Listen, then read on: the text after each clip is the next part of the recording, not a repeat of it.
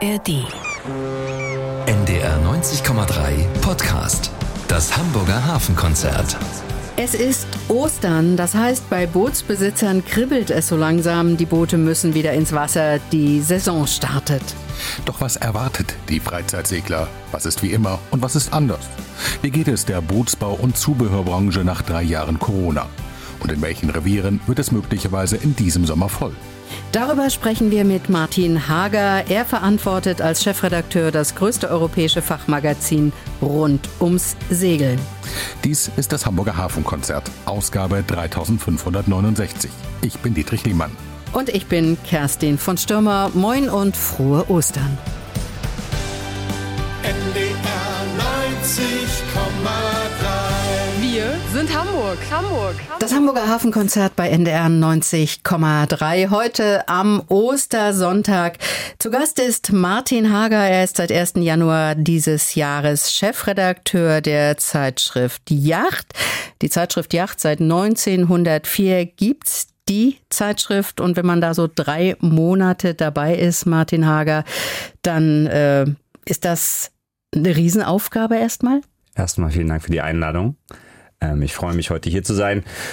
Ja, sicherlich. Ähm, die Yacht ist äh, sicherlich das Flaggschiff unseres Verlages Dilus Klasing mit 119 Jahre Geschichte, gehört seit 100 Jahren zum Verlag und ist auch wirklich Europas größtes Segelmagazin mit einer Wahnsinnsauflage, erscheint alle zwei Wochen. Ähm, ich bin tatsächlich nicht ganz neu in der Branche, im Chefredakteur seit fünf Jahren für Boote exklusiv tätig, insgesamt in der Redaktion Boote exklusiv, die sich um Superjachten kümmert seit 19 Jahren. Deswegen, ich kenne die Redaktion, auch die Yachtredaktion schon sehr lange als Chefredakteur, wie gesagt, jetzt seit knapp drei Monaten. Und ähm, ja, es ist sehr aufregend, es ist sehr vielfältig. Ähm, wahnsinnig spannende Themen und ähm, tatsächlich auch ein sehr leidenschaftbehaftetes Thema. Martin, über die Themen wollen wir in diesen zwei Stunden noch reden. Erstmal äh, zu dir, dass wir uns duzen, hat einfach damit was zu tun, dass man sich unter Seglern duzt. Ansonsten äh, würden sich einige heftigst wundern. Martin, bist du ein Kind der Küste? Äh, ich bin tatsächlich kein Kind der Küste. Ich bin in Heidelberg geboren und auch aufgewachsen oder bei Heidelberg.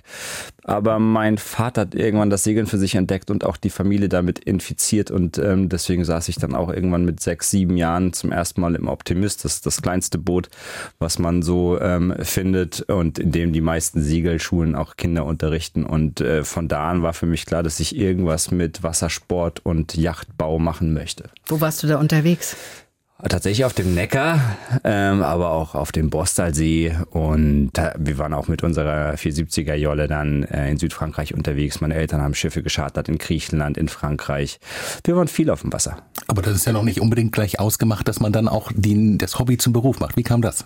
Ja, also die Yacht war tatsächlich schon immer Teil unseres Familienalltages, alle zwei Wochen auch schon damals bei uns im Haus. Und wie das so ist, Delius Glasing hat eine riesen Buchabteilung ähm, und mein Vater genauso als leidenschaftlicher Segler, der hat das tatsächlich in Münster gelernt, ähm, diese Bücher verschlungen von den Weltumseglern Wilfried Erdmann und Co. Und genau, über die bin ich dann auch irgendwann gestolpert, als ich dann später lesen konnte und da war ich fasziniert.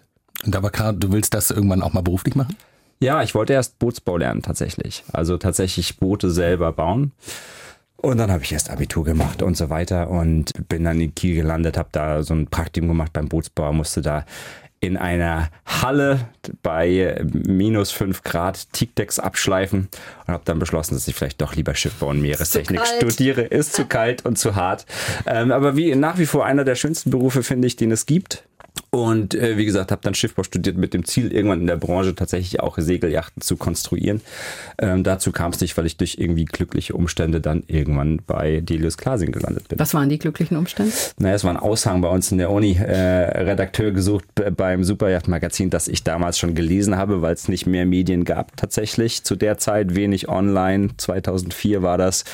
Da gab es noch kein Social Media in dem Maße und ähm, da hat man tatsächlich also noch deutlich mehr auch das geguckt, wo man im Kiosk sich füttern kann.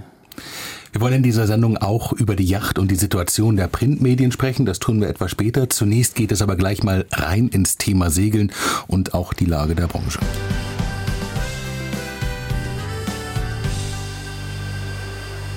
Martin Hager ist zu Gast im Hamburger Hafenkonzert bei NDR 90,3. Er ist Chefredakteur der Fachzeitschrift Die Yacht. Martin, im Moment ist Segeln eines der Themen, wenn man ähm, in die Medien schaut, ob Social Media oder Fernsehen, Stichwort Ocean Race. Wenn man die vergangenen Jahrzehnte anschaut, da war Segeln eher kein öffentliches Thema. Das ist inzwischen anders, denn es gibt sie scheinbar wieder, die Helden dieses Sports. Stichwort Boris Herrmann. Wie wichtig ist denn dieser Mann für den gesamten Sport und eigentlich die gesamte Branche? Sicherlich sehr wichtig. Du hast es schon gesagt. Also Boris Herrmann hat mit seiner Vendée Globe Teilnahme und diesem total dramatischen Finale äh, vor der Atlantikküste Frankreichs ähm, natürlich ähm, wirklich die Herzen der Menschen bewegt, wie man so kurz vorm Ziel dann noch einen Crash haben kann, mit einem Fischkutter zusammenstößt und dann hat er das Schiff aber doch über die Ziellinie gebracht. Ähm, eine Wahnsinnsgeschichte, die viele Leute inspiriert hat und genauso ist es jetzt auch mit dem Ocean Race tatsächlich. Ne? Also das ist, äh, wir sehen das an, an den Lesern und an dem Interesse der Leser. Da sind viele Leute, die das täglich verfolgen bei uns auf der Webseite. Da gibt es tagesaktuelle Berichte zu dem Rennen. Es ist das härteste Etappenrennen, Segeletappenrennen um die Welt mit sieben Etappen, 60.000 Kilometer. Einmal um den Globus von Alicante bis Genua. Da sind Sachen dabei, die segeln aktuell. Haben sie gerade die äh, Etappe bis nach Itarai, Brasilien, durch das Südmeer vollendet und da gab es Geschichten, die sind so dramatisch mit Reparaturen im Mast bei Wellengang. Die Masten sind 29 Meter hoch, Masten laminieren und so weiter, können wir später noch drauf eingehen. Aber das ist wirklich, sind wirklich Heldentaten, die da stattfinden. Und wenn man das verfolgt, das ist schon beeindruckend und das auch inspirierend. Aber es ist ja mittlerweile auch eine andere Zeit. Also vor 20, 30 Jahren hätte wahrscheinlich jeder die Yacht gekauft, um da das verfolgen zu können. Mittlerweile gibt es da eigene Social Media Kanäle, das Fernsehen überträgt. Ist das eine Konkurrenz oder kommt, könnt ihr an diesem Boom auch noch teilhaben? Naja, wir sind natürlich doch das Leitmedium in dem Bereich und haben eben die meisten, gerade im deutschsprachigen Raum, sind wir der Kanal, über den man sich füttern kann mit allen Themen zum Ocean Race. Klar, man kann auch auf die Ocean Race Seite gehen, da gibt es dann die, die englischen Infos dazu, es gibt auch YouTube-Videos, klar. Aber ähm, nein, tatsächlich, wir haben die Experten bei uns in der Redaktion, die da tagesaktuell drüber berichten. Wenn da nachts irgendwie ein Rekord fällt, dann äh, gibt es drei Stunden später den Artikel und zwar ausführlich auf der Yacht-Webseite und dann eben auch in schönen langen langer Form, äh, zehn Tage später, 14 Tage später, je nachdem, wo wir sind im Redaktionsstatus äh, gedruckt. Wie, wie nimmt der Boris Herrmann wahr? Also was ist das für ein Typ? Das ist tatsächlich ein sehr angenehmer, ruhiger Mensch, der als Teamchef von Malizia viele Strippen zu ziehen hat und auch zum Teil schnelle und schwierige Entscheidungen zu treffen hat, was machen wir wann wie, ähm, Beispiel des Mastbruchs oder vielmehr dieser Mastreparatur, wie gehen wir auf die aktuellen Situationen ein. Ähm, er muss ja, als Teamchef äh, auch in den schwierigsten Situationen kühlen Kopf bewahren, trotz aller, trotz allem Schlafmangel und ähm, Tütenernährung und ähm, genau. Deine Prognose sorgt Boris Herrmann für einen neuen Boom im Segelsport? Ja, das weiß ich nicht. Neuer Boom. Auf jeden Fall, er ist tatsächlich eine schillernde Person in, in unserem Bereich und der kann auch Menschen, die noch nie vorher was von, äh, von Segeln geträumt haben oder vom Regattasport geträumt haben, der kann die Leute schon mitreißen mit seiner Art. Martin Hager, der Chefredakteur der Zeitschrift Die Yacht, ist zu Gast im Hamburger Hafenkonzert.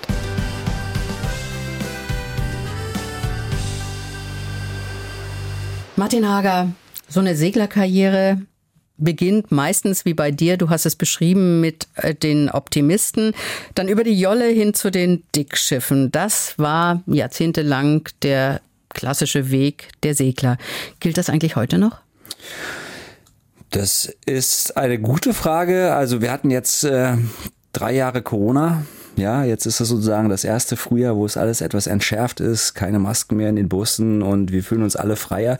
Aber die Zeit, die Corona-Zeit war definitiv so, die Menschen konnten nicht verreisen für zwei Jahre ähm, und haben aber trotzdem geträumt, was können wir machen. Sie haben auch geträumt von Freiheit. Genau, das sieht man an Bereichen wie dem Wohnmobilmarkt eben auch. Also die Leute wollten raus, ähm, haben aber gesehen, okay, wir können nicht Flugreisen machen, alles zu streng reglementiert und so hat auch eben der Segel, der Segelbereich profitiert von dieser Pandemie.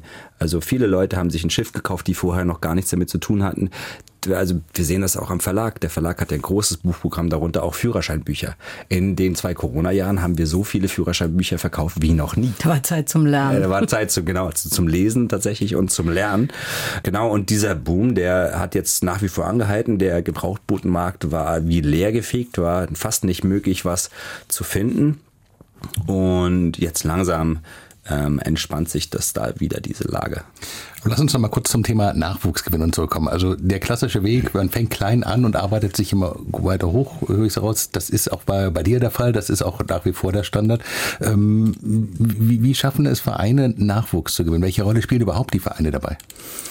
Na, ich glaube, die Vereine haben es äh, dieser Tage oder in dieser Zeit schon schwerer, Nachwuchs zu gewinnen, ähm, weil Menschen heutzutage im Vergleich zu vor 10, 20 Jahren eben doch mehr Hobbys haben einfach. Ähm, und ich glaube, dass für die meisten Segler der, der Vereinssport an sich gar nicht so wichtig ist. Stichwort Corona. Ja, die träumen eben von der Freiheit und dann kaufen sie sich für 15.000 Euro irgendwie bei eBay oder bei irgendwelchen, auf irgendwelchen Bootsplattformen ein Schiff und springen auf diesen Trend mit auf und gucken mal, wie weit sie kommen. Und kann sein, dass von den Corona-Seglern schon einige wieder abgesprungen sind, weil sie gesehen haben, zu viel Arbeit, zu teuer, wie auch immer, nicht genug Zeit.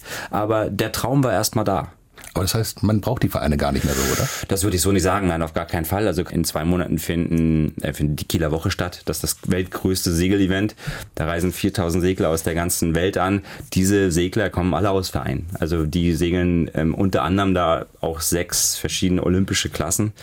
Ähm, und äh, sind sogar ehrlich gesagt acht, weil ähm, Frauen und Männer getrennt sind. Aber genau, also da, da, ja logisch. Also für diese Art von sportlichem Segeln, Regattasegeln ist der Verein definitiv noch wichtig, klar. Für Leute, die wenig damit zu tun haben mit dem Sport, äh, ist ja ein bisschen das Klischee immer noch behaftet. Ähm, das sind die Leute mit den Goldknöpfen und so weiter. Stimmt das Klischee noch? Gibt es diese klassischen Goldknöpfe-Vereine noch? Ja, die gibt es noch. Ja, ja, genau. Die sind, äh, das sind aber dann auch Vereine tatsächlich, ähm, die halb als Business Club funktionieren und halb irgendwie als Segelplattform. Viele von den Seglern, davon gibt es in Hamburg auch welche, die sind dann wirklich den klassischen, traditionelleren Klassen verbunden, wie dem Drachen oder sowas. Das ist ähm, aber gar nicht negativ zu sehen. Also das ist eben einfach noch der alte, der alte Segeladel sozusagen.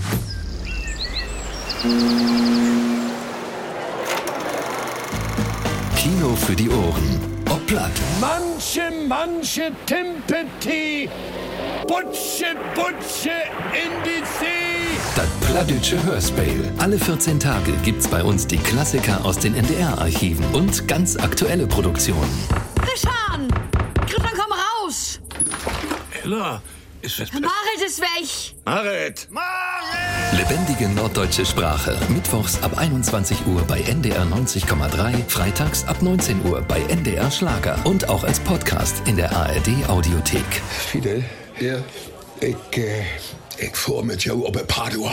Das ist ein ganz fein Zug von die Johnny. Das Plattdütsche Hörspiel. NDR 90,3. Wir sind Hamburg. Sie haben NDR 90,3 eingeschaltet. Hier ist das Hamburger Hafenkonzert und zu Gast ist Martin Hager. Er ist der Chefredakteur der Zeitschrift Yacht und das seit dem 1. Januar dieses Jahres. Martin, wir haben gerade schon Corona angesprochen. Drei Jahre ist es her, dass äh, die Pandemie die ganze Welt irgendwie in Schockstarre versetzt hat. Auch die Yachthäfen waren vereinsamt. Selbst im vergangenen Jahr hatte man noch das Gefühl, es sind längst nicht alle Schiffe wieder auf dem Wasser, die so vorher da waren. Da ähm, hat aber gleichzeitig der Wassersport auch einen riesen Aufschwung erlebt, weil sich ganz viele Leute neue Boote oder Gebrauchtboote gekauft haben. Du hast es erwähnt. Relativiert sich das danach irgendwie wieder, dass einige sagen, ist mir doch zu aufwendig, das Hobby? Oder hält der Boom an? Also ich glaube, der Boom wird erstmal anhalten. Die Segler oder Neueinsteiger, nicht sie mal, die jetzt während der Corona-Zeit angefangen haben, ähm, die sind ja jetzt auch erst ein, zwei Jahre dabei. Ne? Die müssen auch erstmal gucken, sich zurechtfinden. Die haben vielleicht, wie ich vorhin gesagt habe, erst einen Schein gemacht. Ähm, das dauert auch immer. Das ist ein, echt eine steile Lernkurve. Da, da, da gibt es viel zu machen am Boot, das unterschätzt definitiv jeder Segler. Ne? Also das Boot muss im Winter aus dem Wasser raus, das muss in die Halle, das Unterwasserschiff muss geschliffen werden, da kommt neues Antifouling drauf und so weiter.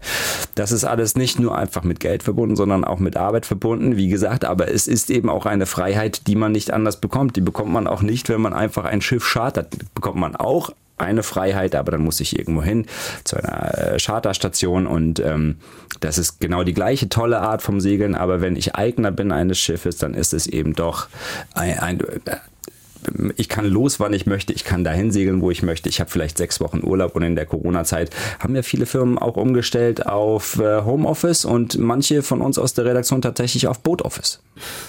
Also in den vergangenen zwei, drei Jahren sind ja auch die Preise für Yachten eigentlich regelrecht durch die Decke gegangen. Viele, hast du es erwähnt, wollten ja eben diesen Traum vom eigenen Boot äh, sich erfüllen. Hat da jedes Schrottboot in Anführungszeichen auch noch einen neuen Eigner gefunden? Boah, das weiß ich nicht. Ich glaube aber, da wird es auch sehr, sehr viele Menschen gegeben haben, die enttäuscht waren am Ende von dem, was sie gekauft haben. Dadurch, dass sie einfach auch die Erfahrung nicht haben. Was braucht man? Wie segel ich das Schiff? Wie häufig segel ich das Schiff? Ist das groß genug für meine Familie? Ähm, wie funktioniert das mit den Motoren? Äh, wie viel Wartung ist nötig? Ähm, ja, da wird es sicherlich auch viele enttäuschte Menschen gegeben haben, aber ähm, wir hören natürlich auch aus der Branche, es gibt eben, wie gesagt, diese vielen jungen Menschen zwischen 20 auch und 35, die sich ein Schiff gekauft haben und einfach äh, ins kalte Wasser gesprungen sind und gesagt haben, wir wollen das jetzt machen, wir machen den Schein, wir kaufen uns ein Schiff und wir segeln einfach los und tatsächlich braucht man nicht wirklich viel.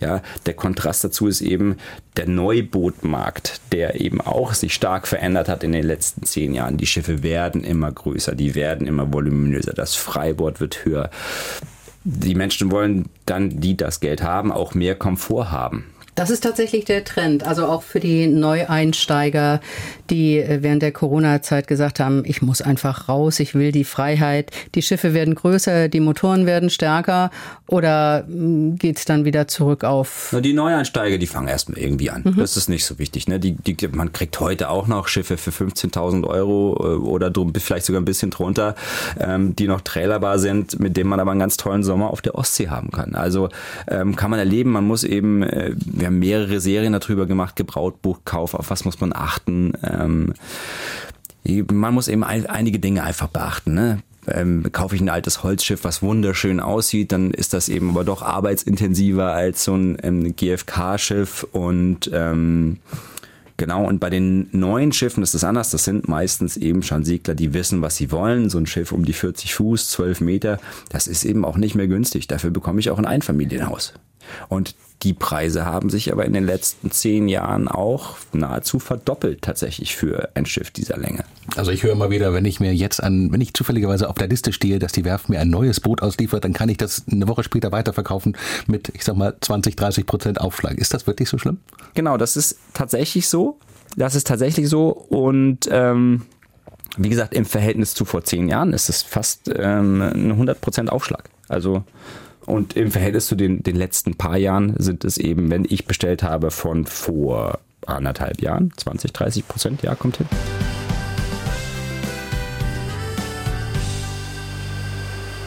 Martin Hager, wir sprechen über den Sportbootmarkt, die immens gewachsene Nachfrage. Und wenn man das so hört, ähm, da müssen die Werften doch jubeln. Das sind doch geradezu paradiesische Zeiten für Bootsbauunternehmen. Ja, die Werft sind auch total ausgelastet, kann man so sagen. Aber wir hatten eben während Corona und einem verstopften Suezkanal natürlich auch das Problem der Lieferkettenengpässe. Und das macht den Werften auch noch diese ganze Zeit danach jetzt zu schaffen. Und ähm, dann gibt es noch eine generelle Verteuerung. Wir haben Inflation. Produkte sind teurer geworden, Zubehör ist teurer geworden. Das macht natürlich das Endprodukt auch teurer und trotzdem muss eine Werft natürlich immer noch auch Profit erwirtschaften. Deswegen, ja, also den Werften geht's gut. Aber es kann eben doch auch sein, gerade bei einigen ähm, französischen Werften haben wir gehört, dass äh, tatsächlich die neuen Yachten in der Auslieferung zum Teil bis ein halbes Jahr zu spät sind. Und das ist natürlich ärgerlich, wenn ich jetzt mit der Saison 2023 plane und ich möchte in zwei Wochen mein Schiff übernehmen und den ganzen eng. Sommer segeln, das wird dann eng, genau. Und dann sitzt hier ein Martin Hager, der heute Chefredakteur der Yacht ist und ganz, ganz früher mal Bootsbauer werden wollte. Bootsbauer werden gebraucht, um die Nachfrage zu befriedigen. Woher nehmen und nicht erfinden? Gibt's genug? Hm Nee, tatsächlich diesen Fachkräftemangel, den gibt es. Ähm, den gibt es aber auf allen Werften von tatsächlich ähm, Serienwerften bis hin zur äh, Superjachtwerft, von denen wir im Norden Deutschlands auch einige haben. Genau, also den Fachkräftemangel gibt es, wie man den beheben will. Ich weiß es nicht. Es ist auf jeden Fall ein attraktiver Beruf und ich würde mir wünschen, dass mehr Leute in diesen nautischen Sektor reingehen. Aber an diesem Zusammenhang äh, habe ich gehört, ist in der Branche auch durchaus in der Diskussion, es gibt eine Neuordnung des Bundesverkehrsministeriums, was die Führerscheine angeht und jeder, der in Zukunft dort, ich sage mal, kommerziell tätig werden muss, muss noch mal strengere Regeln erfüllen. Ähm, betrifft ja einige Zehntausend, die in der Branche sind. Schreckt das auch Leute ab, die dort rein wollen? Das ist nicht so kompliziert, ehrlich gesagt, diese Umschreibung des Führerschein See oder äh, des Binnenscheins, das ist ein Papierkram. Also das ist, äh, sind zwei Formulare, die auszufüllen sind. Das macht man dann eben, wenn man wie wir oder wie unsere Redaktion tatsächlich in der Branche arbeitet und das umschreiben muss. Meine Güte, dann ist das so. Aber letzten Endes ist das kein großer Aufwand.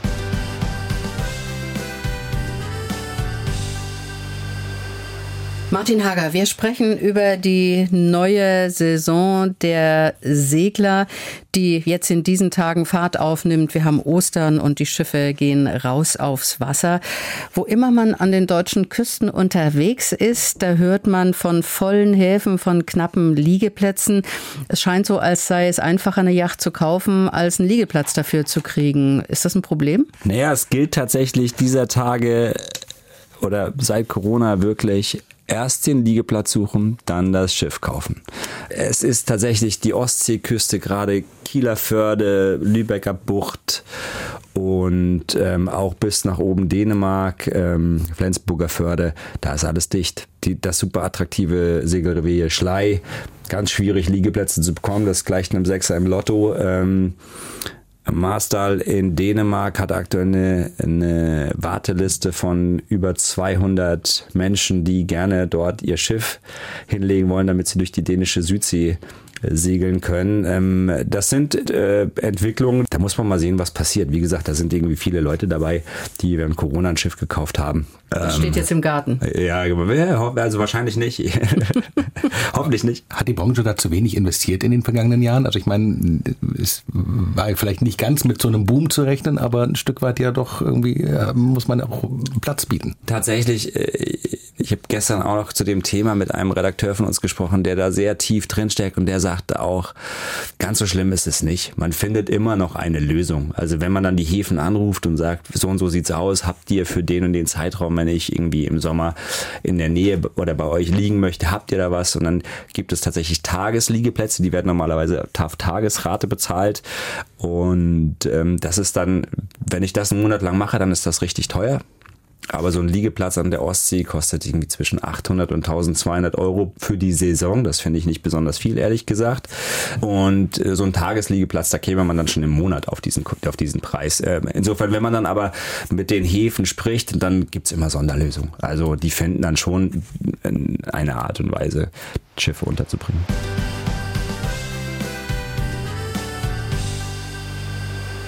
Martin Hager, der Chefredakteur der Zeitschrift Yacht im Hafenkonzert bei NDR 90,3. Die Bundesregierung hat ja einen ehrgeizigen Plan aufgestellt. In den kommenden anderthalb Jahrzehnten soll die Windkraft auf See massiv ausgebaut werden. Ein Vielfaches an Windrädern soll dazukommen. Wird da nicht langsam auch der Platz auf dem Wasser knapp? Boah, nee, genug Platz gibt's auf der Ostsee. Könnte man ja genauso sagen bei den ganzen Seglern, die dazugekommen sind. Oh Gott, meine Güte, kann ich da einfach noch mit Autopilot segeln oder muss ich die ganze Zeit gucken oder fürchten, dass ich irgendwo gegenfahre? Ähm, es sind ja sehr begrenzte Gebiete aktuell, die, die für Windparks reserviert sind. Äh, inwieweit sich das noch weiter verschärft und weiterentwickelt und noch mehr Windparks kommen, muss man natürlich beobachten, klar. Aber werden wir sehen. Ist der Segler an sich Freund der Windkraft, kann man das sagen? Weil beide Ja, natürlich ist er, ja. Wie, wie selbstverständlich sind wir Freunde der Windkraft, klar. Äh, ohne den geht's nicht, ja. Ähm, die beste Energie, die, die günstigste Energie, die es gibt auf der Welt und die schönste Art zu reisen. Ohne auch nur ein bisschen CO2 auszustoßen. Stichwort CO2. Wir haben schon ein bisschen über die Trends in der Branche geredet. Die meisten Boote werden nach wie vor mit Dieselmotoren angetrieben. Ähm, Elektroantrieb äh, hat noch nicht so ganz den Durchbruch geschafft, oder? Gibt es auch natürlich, genau, ist an den Anfängen. Es gibt natürlich auch mittlerweile äh, höchst effiziente Lithium-Ionen-Batterien. Ähm, das ist sicherlich eine Geschichte, die weiter ausgebaut wird. Mit den Lithium-Ionen-Batterien habe ich mehr Power sowohl für alle Systeme, die ich an Bord betreibe, ähm, Elektronik äh, und Co., aber eben in naher Zukunft auch Antriebsbatterien für, für elektrischen Antrieb. Es gibt jetzt gerade neue äh, Katamarane, die um die 50 Fuß sind, die mit einem elektrischen Antrieb fahren und ähm, ja, nee, das kommt Außenbordmotoren, gibt es auch elektrisch. Es gibt äh, Inbordmotoren elektrisch. Das wird immer mehr. Aber ist da das Vertrauen schon da? Segler sind ja durchaus auch, auch, häufig auf Sicherheit bedacht und ein bisschen vorsichtiger, wenn es um so richtige Innovation geht. Traditionalisten. Ja, es ist sicherlich nicht für jeden etwas. Also es ist auch die Frage, Autarkie spielt auch eine Riesenrolle. Also alle Systeme, die so ein Schiff autarker machen, also Wind, äh, Windgeneratoren oder Hydrogeneratoren, also Generatoren, die während der Fahrt beim Segeln ins Wasser gehalten werden und dadurch Strom erzeugen, Solarpaneele auf den Schiffen, ähm, das alles ist sozusagen, wird stärker nachgefragt. Also die Menschen wollen nicht mehr jeden zweiten Tag in den Hafen fahren, um ihren Kühlschrank zu betreiben, damit irgendwie der Weißwein kalt ist, sondern die wollen einfach auch in den Buchten, die segeln dann im Sommer nach Schweden hoch oder die Ostseeküste hoch und tatsächlich hat die Ostsee traumhaft schöne Buchten zu bieten und man kann einfach dort ohne immer einen Hafen anlaufen zu müssen. Das ist ja gerade der Reiz des Segels. Aber trotzdem Elektromobilität auf dem Wasser bedeutet ja, auch die Häfen müssen sich umstellen. Das erfordert ja massive Investitionen, oder? Definitiv. Und da muss natürlich die Infrastruktur nachgebessert werden. Klar, das ist genauso wie auf unseren Autobahnen. Wir sind auch noch nicht bereit für komplette äh, E-Mobilität auf den Straßen. Das ist exakt das Gleiche. Martin Hager, ähm, mehr Schiffe, die unterwegs sind, mehr Freizeitsegler, gleichzeitig anspruchsvolle Technik. Hast du das Gefühl, die meisten der Leute, die da äh, in Nord- und Ostsee segeln, sind ausreichend gut ausgebildet? Die wissen, was sie tun? Na, das ist ja das Spannende. Ich habe es gerade gesagt, ich habe jetzt sehr, sehr lange in der Redaktion Boot exklusiv gearbeitet, wo es um Superjachten geht, bin jetzt seit drei Monaten bei der Yacht und bin sehr, sehr begeistert von den Lesern der Yacht, wie tief die im Thema drin stecken. Das ist deren Hauptthema. Das beschäftigt die Tag und Nacht. Die wollen auf ihr Schiff, die wollen segeln. Die Anzahl an Leserbriefen, die wir bekommen mit konstruktiven Vorschlägen oder eben auch manchmal Kritik und das ist total beeindruckend und das sind überwiegend eben sehr erfahrene Menschen und die Leute, die jetzt neu in die Branche reingekommen sind das ist wie beim Autofahren auch. Am Anfang fühlt man sich noch unsicher und da weiß man noch nicht genau, hm, mache ich das alles richtig? Und so ist es beim Segeln auch. Das dauert viele Jahre, bis man die Sicherheit entwickelt hat, tatsächlich auch bei fünf Windstärken aus der Box auszu, äh, auszulaufen und ähm, einen Hafen, den man noch nicht kennt, anzulaufen und dort anzulegen. Also das dauert einfach seine Zeit. Aber gerade auch während Corona, die Zahlen, über die haben wir berichtet, äh, ist die Zahl der Unfälle ja letztendlich auch deutlich nach oben gegangen. Die Hamburger Bundesstelle für Seeunfalluntersuchung hat in ihrem letzten Jahresbericht nochmal ein extra Kapitel dazugefügt und hat gesagt, da muss mehr getan werden. Muss man noch mehr in Ausbildung investieren und auch in Trainings? Je mehr Segler es gibt, die segeln, ja klar, und je mehr Newbies, Neuansteiger es gibt, sollte auch mehr in die Ausbildung investiert werden, natürlich. Aber wie ich es gerade gesagt habe, also das kommt auch nicht über Nacht. Also Segeln ist etwas, was tatsächlich stark davon abhängt, äh, von, von der praktischen Tätigkeit, wie trimme ich das Segel, wie wende ich, wie halse ich, das muss ich alles hunderttausend Mal gemacht haben, bis, ähm, bis tatsächlich die Handgriffe sitzen. Und beim Segeln, wir sehen das auch, es gibt Havariereporte von Geschichten, super erfahrene Segler, die doch in Schwierigkeiten geraten, weil Segeln eben von der Natur abhängig ist. Es gibt Stürme oder äh, habe ich selbst erlebt am eigenen Körper eine Bohrer in Kroatien, die äh, innerhalb von zehn Minuten so stark und so enorm zugeschlagen hat, dass die zwei Mitsegler, mit denen ich an Bord war, wir zu dritt, wir waren wirklich schockiert. Also so viele Blitze habe ich in meinem ganzen Leben noch nicht gesehen, die, die um uns rum irgendwie ins Wasser einschlugen. Und das kann einem passieren, trotz gutem Wetterrouting, das kann einem passieren, ähm, obwohl man sich gut vorbereitet hat. Und das ist eben, ja, Segeln hat was mit Natur und mit Elementen zu tun, mit denen man sich stellen muss, ganz klar. Im Straßenverkehr wird ja auch gerade mal wieder verstärkt darüber diskutiert, muss man irgendwie auch eine Altersgrenze einführen, wo man zumindest mal gesundheitlich überprüft, ob der oder diejenige noch Auto soll. Wir diskutieren ja fast wöchentlich in Hamburg über die Weidstraße und die Unfälle, die dort passieren. Wäre sowas aus deiner Sicht auf dem Wassersport auch sinnvoll, mal zumindest zu überlegen? Ich glaube ehrlich gesagt, die Leute, die älter sind, sind die sichersten Segler, weil die am allermeisten Erfahrung. Ich habe es schon gesagt. Die Erfahrung ist der größte Freund des Seglers. Die gucken in den Himmel und sehen die Art von Wolken, die gerade über ihnen äh, fliegt und sagen, nee, heute ist alles gut. Wir können den Schlag machen nach Dänemark. Oder wir segeln jetzt das Wochenende, sieht gut aus. Oder die segeln noch bei eisigem äh, fünf Windstärken Ostwind los und wissen aber genau, okay, ja, nee, ich habe es im Gefühl, das wird alles gut. Ähm, die sind gut vorbereitet, die können damit auch umgehen, wenn es mal, wenn es mal wirklich schnell aufpriest. Und ähm, deswegen glaube ich tatsächlich beim Segeln ist es äh, genau also weiß ich nicht, ab 80 wird es vielleicht schwierig, aber es ist auch äh, tatsächlich kein Transportmittel, das so komfortabel ist, dass man vielleicht in dem hohen Alter noch ähm, sehr, sehr viel unterwegs ist. Gibt's auch und finde ich toll.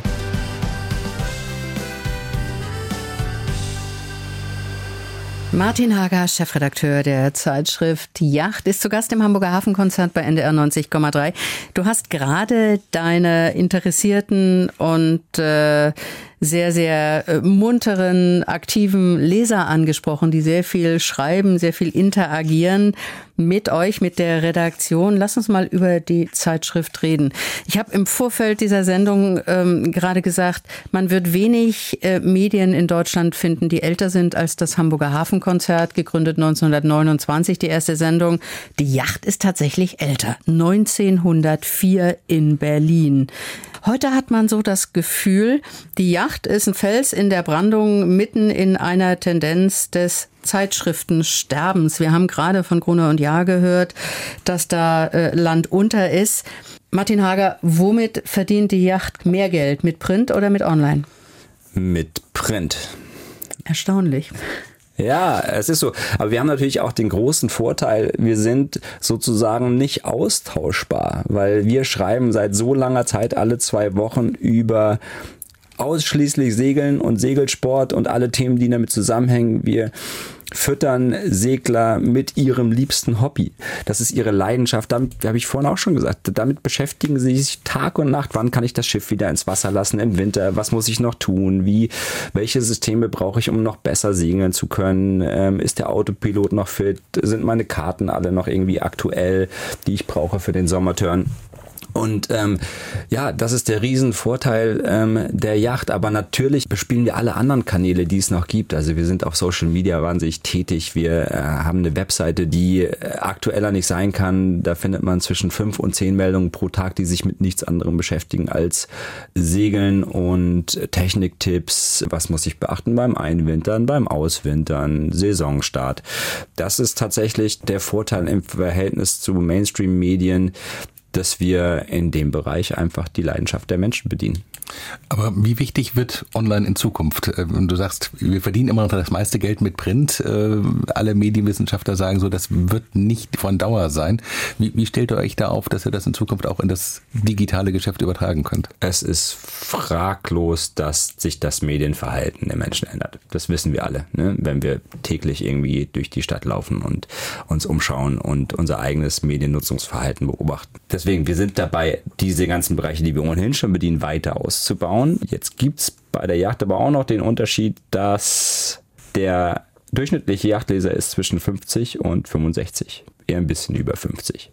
Also das sind Menschen, die haben nicht Lust, alle zwei Wochen auf dem Tablet die Yacht zu lesen. Das ist äh, tatsächlich für mich persönlich auch nicht vorstellbar. Dafür ist das zu viel. Also ich bin auch persönlich noch der, der Buchliebhaber, der ein richtiges Buch zur Hand nimmt und kein Kindle. Aber ähm, das ist persönlich abhängig. Aber wir sind hier gut aufgestellt und die Kanäle, die wir bespielen, die decken sozusagen die junge Generation ab mit Facebook und Instagram, aber eben auch die alten, alteingesessenen Yachtleser.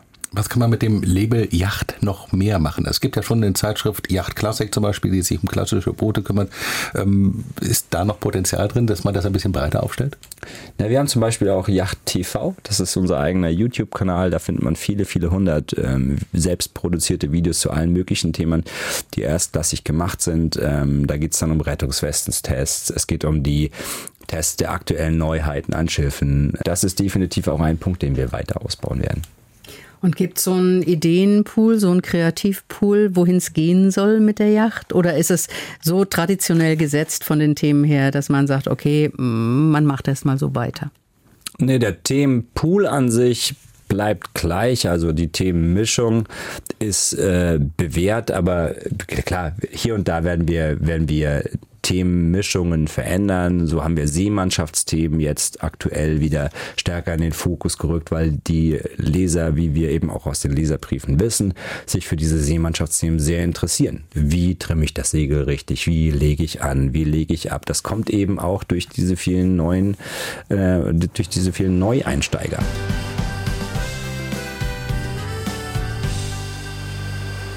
Martin Hager, Chefredakteur von Yacht. Äh, die Branche hat wegen der Pandemie, nach der Pandemie einen Boom erlebt. Man muss aber immer dranbleiben und man muss natürlich auch äh, junge Generationen, neue Menschen finden, die sich für Segeln, für den Wassersport interessieren. Da gab es früher in Hamburg, ich sage bewusst früher, gab es sowas wie die Hanseboot. Inzwischen hat man den Eindruck, der Tod der Bootsmessen ist beschlossene Sache, zumindest der der Indoor-Bootsmessen. Outdoor tut sich da auf dem Wasser einiges klein und fein. Aber sind Bootsmessen heutzutage nicht mehr up-to-date? Das könnte man sicherlich denken. Jetzt hatten wir zwei Jahre, in der zum Beispiel keine Boot Düsseldorf stattgefunden hat. Du hast es erwähnt. Ehrlich gesagt war auch ich skeptisch und die Branche war skeptisch, was passiert mit der Boot Düsseldorf. Die hatten früher immer über 250.000 Besucher, ähm, immer 1500 Aussteller aus aller, äh, aus allen Ländern der Welt, also irgendwie 100, 100 Nationalitäten gemischt in, in den 18 Hallen. Tatsächlich war die Messe wahnsinnig gut. Also ich fand, es war, ja, die Stände waren ein bisschen größer, es waren nicht mehr, ein paar von den ganzen äh, Global Playern waren nicht da, die aber schon die Teilnahme an der Boot 24 bestätigt haben, weil sie eben auch gesehen haben, okay, nein, das war gut, es gibt immer noch die Messe als solches, die zieht noch. Und es wurden Schiffe verkauft. Es sind wahnsinnig viele Menschen über, durch die Hallen gelaufen, haben sich inspirieren lassen, haben sich von der Wassersportwelt, die die Boot zu bieten hat, irgendwie treiben lassen. Ähm, Kinder konnten segeln in, in Optimisten, in, in Becken. Ähm, die Surfhalle war doch spektakulär anzusehen, was da geboten wurde. Und die ähm, Werften hatten, soweit ich das, und ich war fünf Tage lang da, die Werften hatten große Trauben an den Ständen, wo die Nachfrage war definitiv da. Und was ist mit Hamburg? Da ist eine neue Messe in Planung. Sicherlich nicht in den Messehallen, wie sie früher stattgefunden hat. Ähm, soll eine In-Water-Bootsmesse stattfinden. Und genau, da, wann es dazu kommt, wie es dazu kommt und wie groß sie wird, werden wir abwarten. Ist das der Trend, dass man äh, auch Boote in Action sehen kann? Also nicht nur auf dem Trocknen, wo man sicherlich bequem und beheizt irgendwie sich mal das Ganze anschauen, sondern wo man wirklich vielleicht auch mal einen Probeschlag machen kann und mal gucken kann, wie, wie, wie komme ich damit zurecht? Unbedingt. In der Zeit, in der die Boot Düsseldorf nicht stattgefunden hat, gab es immer noch das Cannes Yachting Festival. Mhm. Ähm, ein Jahr gab es das nicht, aber die Jahre darauf gab es das und ähm, die haben auch tatsächlich gewonnen in der Zeit, weil es ist eben doch was anderes, ein Schiff zu sehen, von der Wasserlinie aufwärts. Also ja, auf der Boot Düsseldorf kann ich auch sehen, okay, wie sieht der Kiel aus einer Segelyacht, aber ich stehe dann unter dem Schiff, gucke nach oben und sehe einfach nur sehr viel Rumpf. Und äh, in Cannes sehe ich das Schiff am Steg, so wie es am Ende auch dann mir gehört und wie ich segeln möchte. Ich muss über eine wackelige Gangway gehen, um auf das Boot zu kommen. Ich kann mir das genau vorstellen. Und bei den Motorjachten ist es tatsächlich in Cannes so, da kann man auch einfach rausfahren und eine Probefahrt machen. Bei den Segeljachten leider nicht, warum auch immer. Aber das hat schon seine, seinen Reiz und ist schön. In Cannes im September immer 25 Grad, Sonnenschein, keine stickige Luft. Du hast vorhin auch ein bisschen über die Preissteigerung in den letzten Jahren gesprochen. Ähm, mittlerweile, wenn ich mir eine neue 40-Fuß-Yacht kaufen will, dann komme ich irgendwie, das erwähnt, ein Einfamilienhaus, 500.000, 600.000 Euro, wenn ich es voll ausgestattet habe. Vielleicht noch ein bisschen mehr.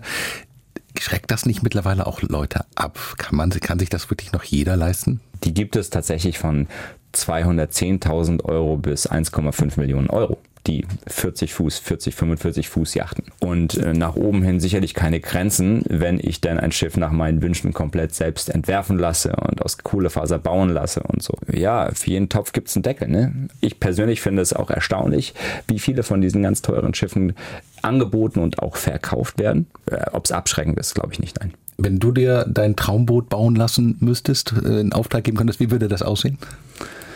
Mein Traum, also erstmal äh, habe ich leider eine Frau, die nicht so gerne segelt, ja. ähm, und drei Kinder. Deswegen, ähm, wir waren auf einem Katamaran ein paar Mal und ähm, das fanden die Kinder großartig, weil das vorne tatsächlich ein Trampolin hat und da ist sehr viel Raum. Seglerisch, also für mich vom Segeln kommt, ist so ein Katamaran nicht besonders befriedigend. Das ist, ähm, das ist kein richtiges Segeln. Man muss tatsächlich nach Tabellen reffen. Ja, ich muss genau beobachten, wie viel Wind ist es ähm, und muss dann, keine Ahnung, es priest auf. Ich muss dann gucken, okay, wir haben jetzt 18 Knoten Wind, jetzt muss ein Ref rein, dann nochmal zwei, drei Knoten mehr, dann muss noch ein Ref rein. Das ist kompliziert, aber wie gesagt, beim Segeln ist es entscheidend, dass die ganze Familie da mitzieht. Ansonsten macht das schon mal gar keinen Sinn. Aber würde ich mir ein Schiff bauen, wäre es wahrscheinlich, oder hätte ich ein Schiff, wäre es wahrscheinlich irgendein schöner Klassiker.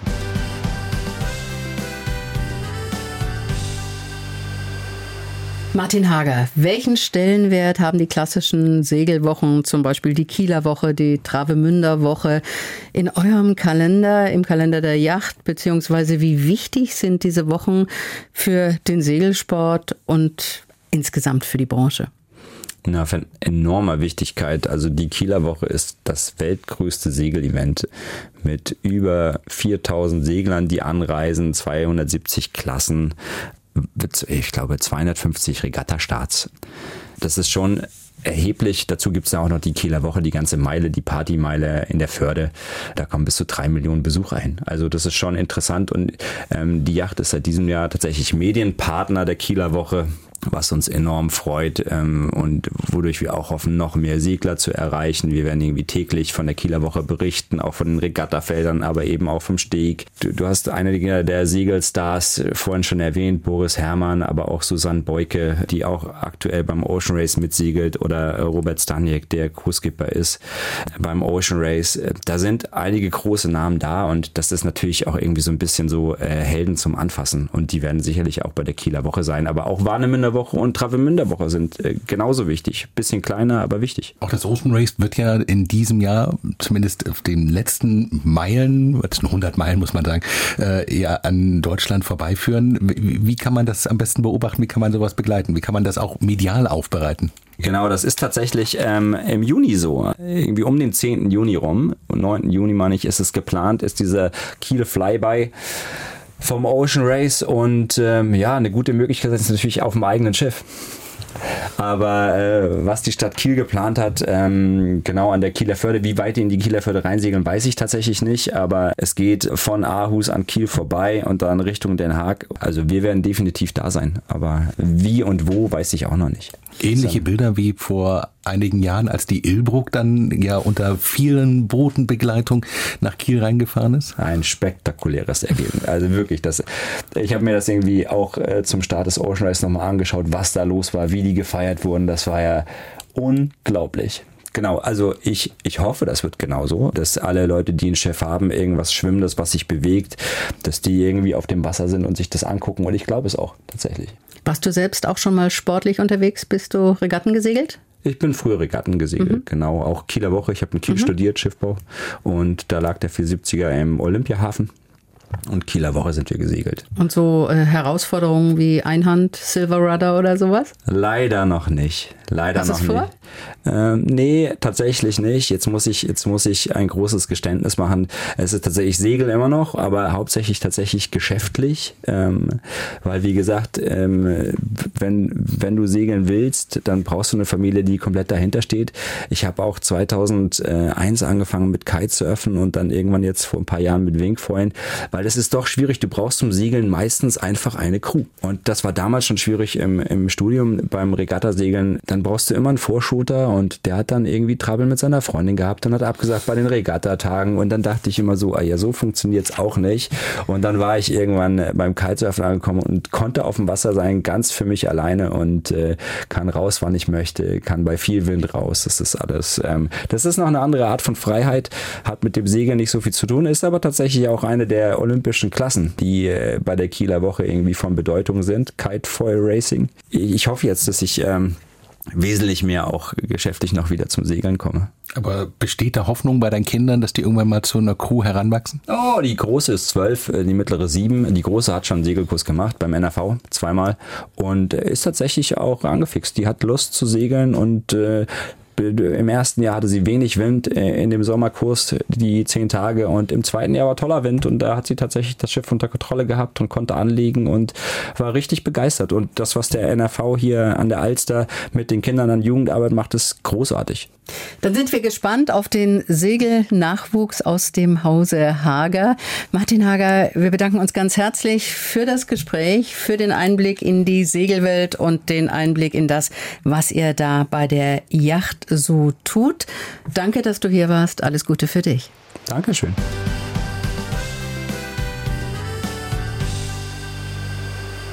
Das war das Hamburger Hafenkonzert heute am Ostersonntag. Unser Dank geht an unseren Gast Martin Hager vom Magazin Yacht.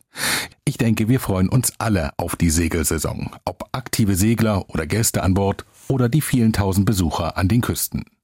In der kommenden Woche kommt ein Mann zu Wort, der Seefahrt aus ganz unterschiedlichen Blickwinkeln kennt. Hans-Hermann Lückert war Kapitän, Lotse und engagiert sich heute unter anderem im Deutschen Nautischen Verein. Und da, da gibt's viel zu tun. Wir vom Deutschen Nautischen Verein reden davon, dass es in den Regierungen, in der Landesregierung der Küstenländer, in der Bundesregierung, in der Wasserschifffahrtsverwaltung, in den Behörden, sprich Zoll, Bundesgrenzschutz, also Bundespolizei und äh, Wasserschutzpolizei, die Seehafenbetriebe, alle, die im weitesten Sinne was mit, äh, mit der maritimen Welt zu tun haben, brauchen Fachkräfte aus diesem Bereich.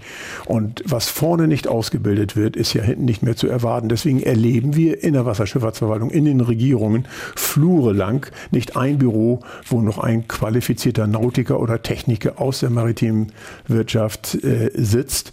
Und das spüren wir in der Zwischenzeit in der täglichen praktischen Arbeit. Alle Firmen, alle suchen händeringend qualifizierte Leute. Kapitän Hans-Hermann Lückert. Wir sprechen über Seefahrt gestern und heute, über den Nordostseekanal und vieles mehr. Das alles im Hamburger Hafenkonzert in der kommenden Woche. In allen einen guten Start in die neue Woche. Tschüss, das sagen Kerstin von Stürmer und Dietrich Lehmann. Das Hamburger Hafenkonzert. Am Sonntag immer morgens um 6 und abends um 19 Uhr. Bei NDR 90,3. Wir sind Hamburg.